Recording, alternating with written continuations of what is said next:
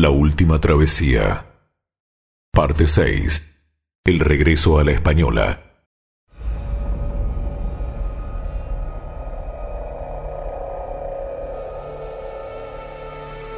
La travesía del océano fue la más veloz de las ocho realizadas por Colón.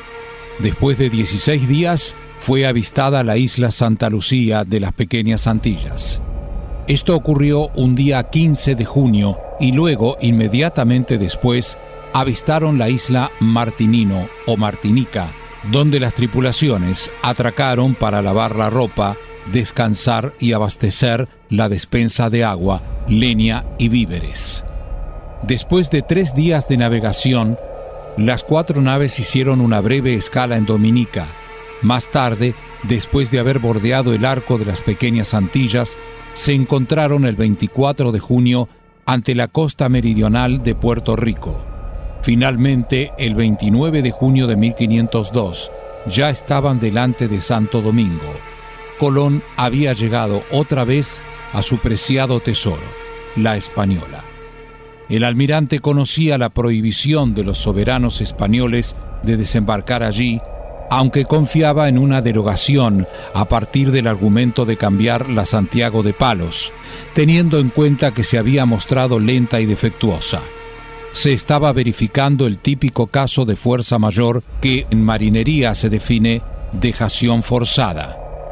Una multitud de desocupados se había reunido en el puerto cuando vieron que una chalupa de la flotilla se dirigía a tierra. En ella venía el capitán Pedro de Terreros de la carabela La Gallega, que inmediatamente se dirigió al palacio del gobernador Obando.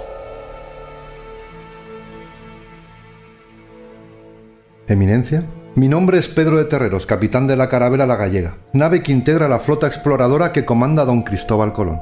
En su nombre le hago entrega de una carta de puño y letra del almirante, donde usted podrá apreciar el motivo de mi presencia aquí en Santo Domingo. Perdone, capitán, ¿me haría el favor de repetirme su nombre, si es tan amable? Terreros, capitán Pedro de Terrer. ¡Cuánta hidalguía, capitán! A ver, Permítame que me tome un minuto para leer la carta que el almirante le ha encomendado que me entregara personalmente. Hmm. Veo que están en problemas, capitán. Así es, gobernador. Por eso mi presencia aquí. Bueno, terreros, lamento informarle que no puedo ayudarle. A ver, no me expresé bien. Seré claro. No tengo deseos de ayudar a ese viejo charlatán, loco y enfermo de Cristóbal Colón. Dígale de mi parte, capitán, que no le daré ninguna de mis naves para hacer ese intercambio que él me solicita. Y lo más importante, le prohíbo al almirante Cristóbal Colón y a sus hermanos a que pongan un pie aquí, en la española.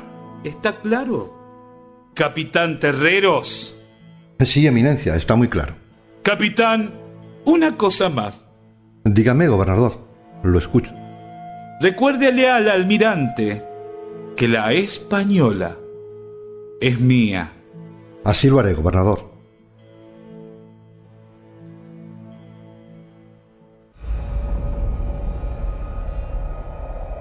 La noticia conmocionó la ciudad. El almirante había regresado a la isla al mando de cuatro carabelas. ¿Con qué motivo los Colón volvían a la española? ¿Vendrían a sustituir a Obando? La alegría recorrió el bando de los incondicionales, el temor a los que habían colaborado en su caída y la sorpresa a todos. Pero el capitán Pedro de Terreros se volvió a la flotilla exploradora con la negativa del gobernador a ambas peticiones del almirante. Este, al enterarse de la respuesta de Obando, amargado, se retiró a su cuchitril y exclamó. Pero por Dios, ¿por qué sucede esto? No la tengo, pero devuélveme la alegría de tu salvación. Que tu espíritu generoso me sostenga, Dios mío.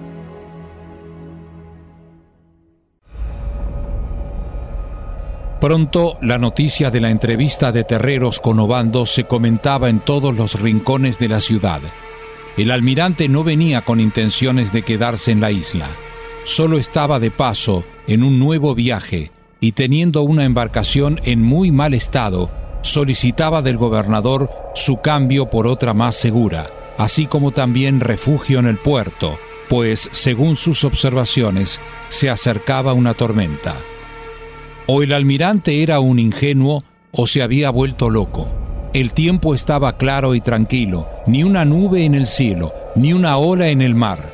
Colón había enviado a su capitán para advertir al nuevo gobernador de que un terrible huracán se acercaba y que no permitiese la salida de la flota para España.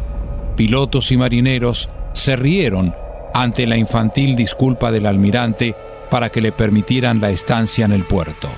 El tiempo era espléndido.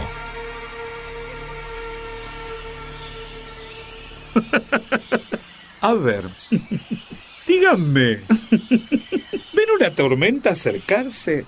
¿Sienten fuertes vientos?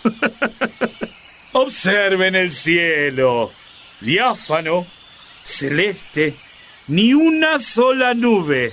Vean las copas de los árboles, tiesas. Yo creo que Colón sufre de alucinaciones severas o está a un paso de la locura.